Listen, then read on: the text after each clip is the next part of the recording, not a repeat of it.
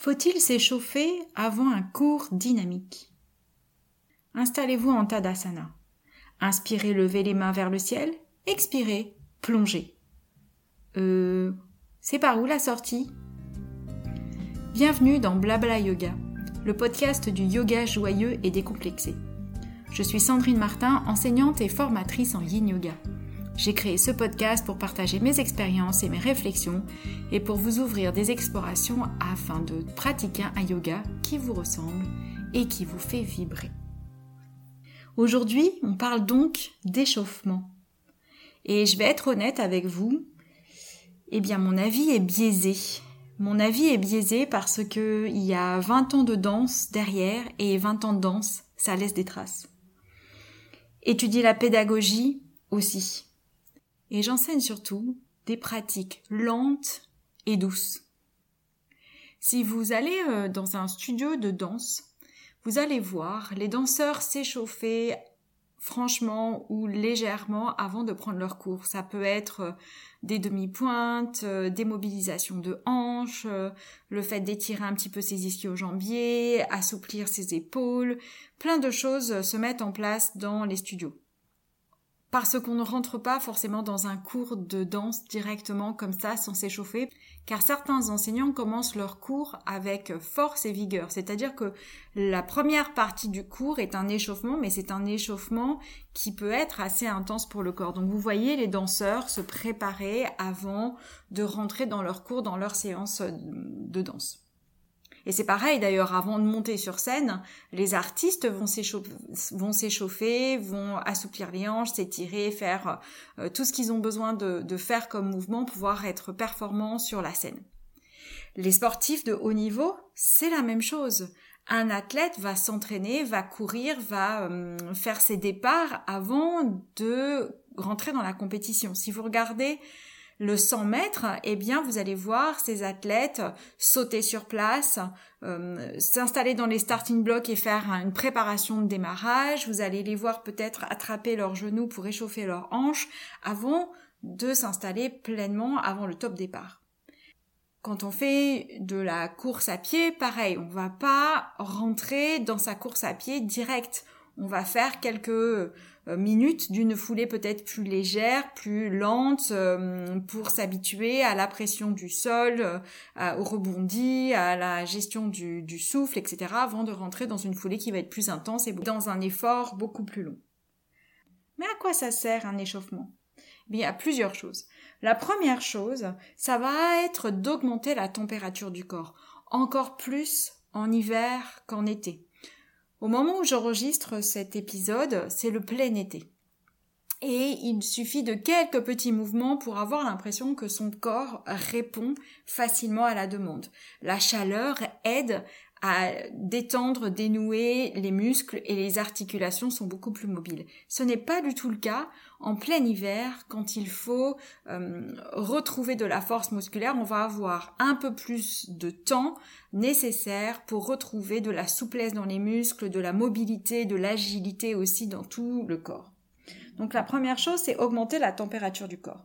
L'échauffement prépare aussi les muscles et les articulations à être mobilisés, à atteindre de grands angles, de grandes possibilités dans le corps.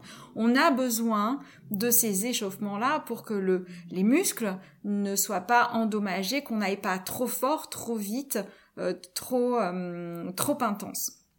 Ensuite, cet échauffement euh, permet aussi de stimuler le système nerveux. Le système nerveux va nous permettre d'ajuster tous les paramètres euh, corporels au fur et à mesure de la séance pour bah, maintenir son équilibre, euh, être à l'aise dans la posture, respirer correctement, avoir un cœur qui va battre à la bonne, au bon rythme parce que c'est notre système aussi intérieur qui va mettre ça en place. C'est pas nous qui décidons à quel rythme notre cœur va battre et tous ces paramètres vont s'associer. Donc le fait de s'échauffer, de prendre son temps au départ, ça permet de, stimuler ce système euh, nerveux avant de rentrer dans la pratique.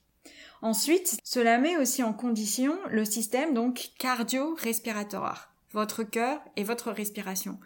Vous commencez pas un footing, en tout cas euh, peut-être quand on est un sportif à haut niveau, et encore j'ai des doutes, on va pas rentrer sur la piste du stade pour courir un 100 mètres et courir directement le 100 mètres. On aura entraîné son cœur avant parce que sinon le cœur il aura du mal à rentrer dans cet euh, effort rapide et même parfois violent. Et ensuite, l'échauffement, ça va permettre aussi de diminuer les blessures. Pourquoi diminuer les blessures? Parce que quand le corps est échauffé, réveillé, les articulations ont été mobilisées à petit niveau et à un niveau de plus en plus grand, eh bien, ça permet aussi au système nerveux, au système cardiovasculaire, au système musculaire de euh, se préparer pour des mouvements qui sont beaucoup plus grands, beaucoup plus intenses. Et on se, on se retrouve pas dans quelque chose qui est trop fort, encore une fois, trop vite est trop intense. D'ailleurs, je fais une petite aparté quand euh, après une séance, le lendemain ou même le soir, vous avez des courbatures. Les courbatures sont souvent signes de on a bien travaillé, mais les courbatures, les courbatures sont surtout signes de on a été trop fort, trop vite, est trop intense dans sa séance et ce qui laisse des courbatures. Les courbatures, on en a effectivement quand on euh, va faire un sport une fois de temps en temps et qu'on va utiliser longtemps des muscles qu'on n'a pas utilisés. Donc si par exemple vous vous mettez à l'acrobranche et vous faites une séance de 3 heures d'acrobranche, vous allez utiliser peut-être vos bras que vous n'utilisez pas habituellement parce que vous ne grimpez pas, parce que vous n'avez pas l'habitude de faire des tractions, etc. Donc oui, vos muscles le lendemain vont se faire sentir. Mais si vous avez une pratique qui est régulière, les courbatures ne devraient pas arriver. Si vous avez des courbatures, c'est que vous avez été encore une fois trop loin, trop fort et trop intense. Donc voilà à quoi sert l'échauffement. Et si on regarde aussi les euh, différentes recommandations d'une séance de sport, elles se découpent en trois zones. Il va y avoir une première zone qui est un échauffement, donc une mise en route du corps, une mise en, mouvement du corps. Il va y avoir ensuite ce qu'on appelle le pic, la, partie la plus intense de la pratique. Et la dernière zone, la dernière partie, c'est le retour au calme. Aussi, si on revient à de la course, si on veut courir pendant une heure, par exemple, euh, pour un entraînement que l'on fait régulièrement, hein, on va commencer par des petites foulées euh, les premières minutes pour se mettre en condition. On va faire sa course peut-être avec une rapidité euh, plus importante, des foulées plus grandes, euh, le système cardiovasculaire va se mettre en route, etc. Et on va pas s'arrêter comme ça à la fin de la, de la course en se disant bah, c'est bon, j'ai couru une heure, je m'arrête. Vous n'allez pas vous arrêter comme ça, vous allez certainement finir les derniers pas en ralentissant pour ne pas avoir un arrêt brutal. On le voit bien, cet arrêt brutal euh, chez euh, les coureurs, euh, par exemple les marathoniens. vous les voyez donner tous leurs efforts et à la fin, arriver à la ligne, et eh ben ils s'effondrent parce qu'ils s'arrêtent d'un coup et tous les muscles relâchent. Donc on n'est pas là du tout dans cette dynamique-là. Mais c'est vraiment d'avoir ces trois zones-là pour faciliter à la fois la mise en condition et le retour au calme, hein, la récupération si on préfère. Ces trois zones, ces trois parties différentes qui sont l'échauffement, euh, la zone de pic et ensuite le retour au calme. Alors pourquoi on ne s'échauffe pas avec la pratique du yoga dynamique alors que ce soit par exemple avec les vinyasa ou les ashtanga? Et je vous le dis tout de suite, je n'ai pas de réponse à cette question. Et c'est pour ça d'ailleurs que je la pose là, ici, avec vous, pour euh, pouvoir échanger, éveiller la réflexion et euh, vous pouvez même euh, répondre à, cette question en m'envoyant un message, que ce soit sur Instagram en, en message privé ou par email pour me proposer vos réponses. Donc c'est un sujet qui est ouvert finalement.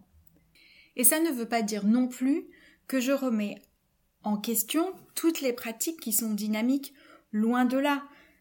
C'est seulement parce que dans mon corps, il est impossible de rentrer directement, par exemple, par un vinyasa, de commencer la pratique directe avec une flexion avant, un saut en arrière, un chien la tête en haut, un chien la tête en bas, etc.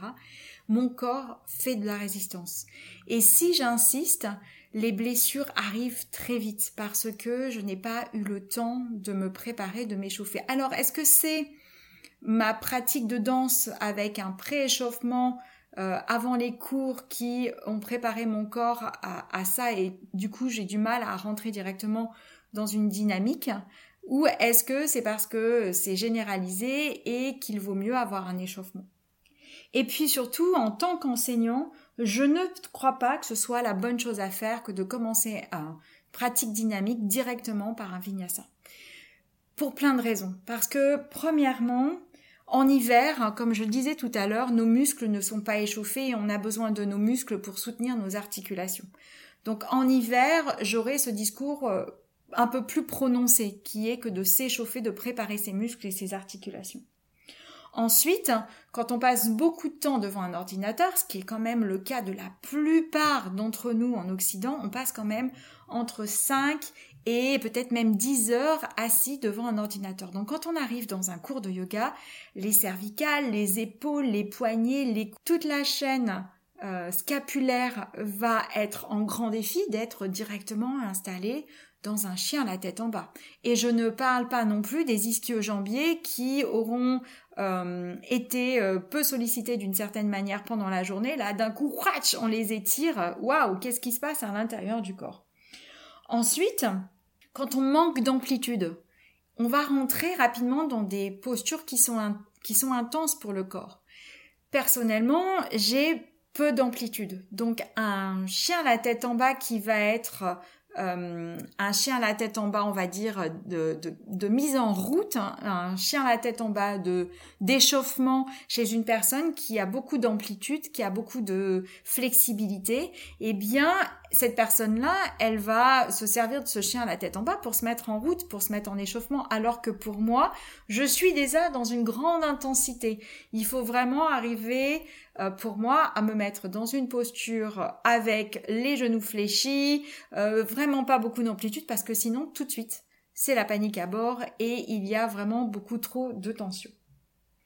Quand on pratique sans échauffement, donc on n'a pas préparé son corps, on n'a pas mobilisé ses articulations, eh bien, il y a plus de risques sur les blessures. Toutes ces petites blessures qui sont euh, régulières, chroniques, au niveau du poignet, au niveau du coude, etc. Et ben, on n'a pas le temps d'en prendre soin. On n'a pas le temps de faire le bilan de comment on se sent aujourd'hui. Parce que si vous êtes fatigué, vous n'allez pas avoir la même force, le même dynamisme que quand euh, vous avez la pêche parce que vous vous êtes rempli euh, de joie, vous êtes nourri, vous sentez bien, vous avez fait des choses qui vous font du bien, et c'est pas la même chose que quand on a passé toute la journée devant un ordinateur.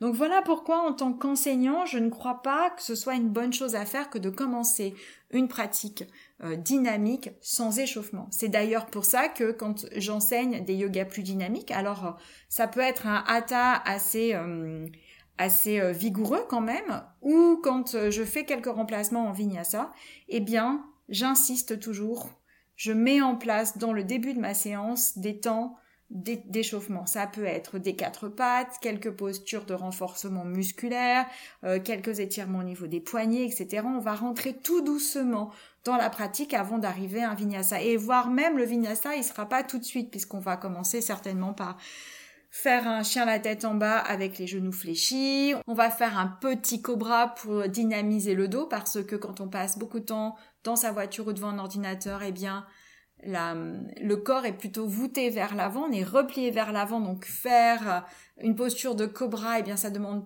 le mouvement complètement inverse et les muscles du dos ne sont peut-être pas prêts à ça. Hein. Il faut leur laisser un petit peu de temps. Et c'est seulement après toute cette mise en route, cette installation tranquille dans cette euh, dynamique, on aura réveillé les articulations, préparé la respiration, augmenté aussi euh, le volume respiratoire, ouvert la cage thoracique, que l'on va pouvoir rentrer dans une pratique beaucoup plus dynamique. Mais pour moi, les dix premières minutes, elles doivent servir de préparation, d'échauffement, et non dans une rentrée directe d'un vinyasa par exemple. Alors oui, ça sort complètement du cadre de ce que l'on va euh, avoir dans un cours euh, classique de, de vinyasa ou d'ashtanga ou même d'autres hein, euh, pratiques.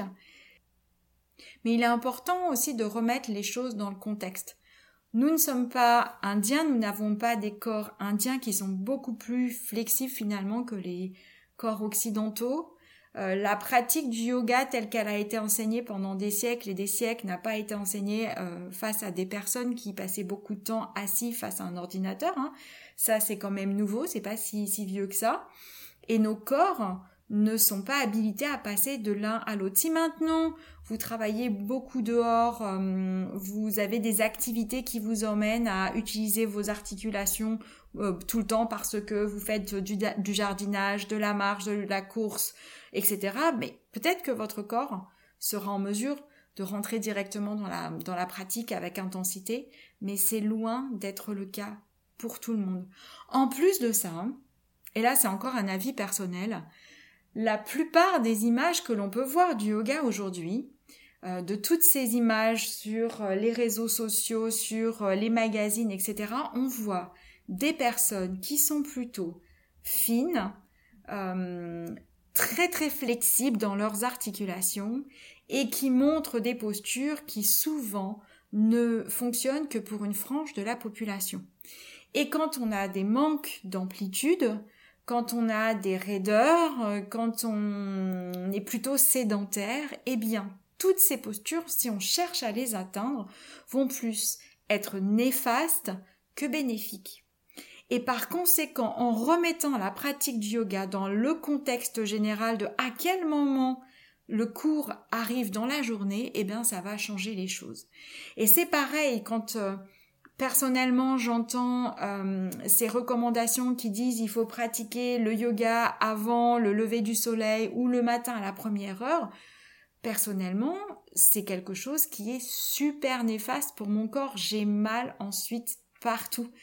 Donc, pour moi, je me rends compte que si je veux faire un yoga euh, intense et dynamique, je vais plutôt le faire en fin de matinée parce que mon corps il aura le temps de bouger, j'aurai le temps de marcher, de faire du vélo, me déplacer, d'attraper des choses, etc. Et je serai bien plus en mesure de pouvoir pratiquer avec intensité. Pareil, dans l'après-midi, mon énergie et ma forme musculaire, ma forme corporelle sera bien plus au rendez-vous. Si je pratique le matin au réveil, c'est pas du tout pour du dynamique, ça va être plutôt de la mise en, en corps. Je vais appeler ça comme ça de la mise en corps, de la mise en forme, du réveil musculaire. Et ma pratique du matin, elle ne dure qu'une vingtaine ou trentaine de minutes parce qu'elle est vraiment là pour me préparer dans la journée, pour me sentir ancrée dans mon corps et avoir mobilisé mes articulations. Ce qui n'est pas du tout le cas après d'un d'une pratique que je vais faire dans la journée, je choisis volontairement dans la journée où je vais essayer d'atteindre euh, plus de défis, on va dire, de mettre en place plus de défis en termes d'équilibre, en termes de force physique, de euh, force musculaire, etc. Donc voilà aujourd'hui où je voulais en venir sur sur faut-il s'échauffer avant un cours dynamique? Et encore une fois, mon avis est biaisé sur la question. Et j'ai vraiment pas du tout de réponse toute faite à cette question. Cependant, ce que je vous propose, c'est d'essayer avant rentrer dans votre cours quand vous pratiquez du yoga dynamique, c'est de prendre quelques instants d'arrivée, peut-être cinq minutes avant si la salle est libre, Profitez-en, allongez-vous sur le sol, étirez-vous, assouplissez vos hanches, faites euh, aussi quelques quatre pattes avec des dos ronds, des dos creux, euh, mobilisez vos poignets, étirez-vous et préparez votre corps à rentrer dans quelque chose qui est plus intense. Si vous n'avez pas le temps parce que votre agenda est un peu serré, que vous avez couru pour arriver à votre cours, déjà vous êtes dans votre cours, c'est ça le plus important, c'est de vous dire que peut-être les dix premières minutes ne seront peut-être pas intenses, que vous allez euh, adapter euh, vos différentes postures de manière à avoir une petite amplitude, pensez plutôt réveil du corps, préparation des articulations et des muscles et du système euh, cardiovasculaire, plutôt que de chercher tout de suite une, une forme de performance qui est de rentrer directement dans les postures. Donc essayez, voyez ce que cela donne dans votre corps, dans votre réponse et surtout dans votre récupération derrière. Peut-être aussi ça changera votre énergie quand vous euh, quittez le cours, vous vous sentirez plus dans votre corps, plus présent, moins chamboulé, moins dépassé avec euh, l'envie juste d'aller faire une sieste derrière. Cette sensation de d'être euh, j'appelle ça cramé, je sais pas si le mot vous conviendra mais d'être cramé après un cours, ben pour moi c'est pas c'est pas une réponse qui va être juste. On va sortir grandi, on va sortir euh, étiré, mobilisé, se sentir euh, ancré. Il y a plein de choses qui peuvent venir, mais avoir l'impression de se sentir cramé, eh ben c'est qu'on a mis trop d'efforts. Mais peut-être aussi c'était un trop d'efforts par rapport à l'énergie que vous aviez à disposition ce jour-là. Donc c'est aussi d'évaluer les choses. Revenez dans votre contexte. Comment vous avez passé votre journée avant le cours ou comment vous vous sentez avant le cours? Qu'est-ce qui s'est passé avant? Si vous pratiquez le matin, qu'est-ce que vous avez à faire dans la journée? Si vous avez des choses importantes à faire qui vous demandent de l'énergie, ne dispersez pas toute votre énergie dans la pratique du yoga et essayez de, au contraire, de vous euh, renforcer, de vous euh, faire du bien, de vous ancrer pour pouvoir ensuite être bien sur le reste de votre journée. Nous voici donc arrivés à la fin de cet épisode sur l'échauffement avant un cours dynamique. Comme je vous le disais au tout début, mon avis est biaisé. Et si le vôtre n'est pas sur la même tonalité que mon avis, laissez-moi des réponses, laissez-moi vos propositions, partagez vos expériences, que ce soit par mail ou par Instagram, et je serai ravie de pouvoir vous lire. Si cet épisode vous a plu, n'hésitez pas à le partager autour de vous, à laisser des commentaires sur les différentes plateformes ou à vous abonner afin de recevoir une notification lors de la sortie d'un prochain épisode. J'espère avoir stimulé votre attention et aiguisé votre curiosité et je vous souhaite une bonne pratique joyeuse et décomplexée. À bientôt et merci pour votre écoute.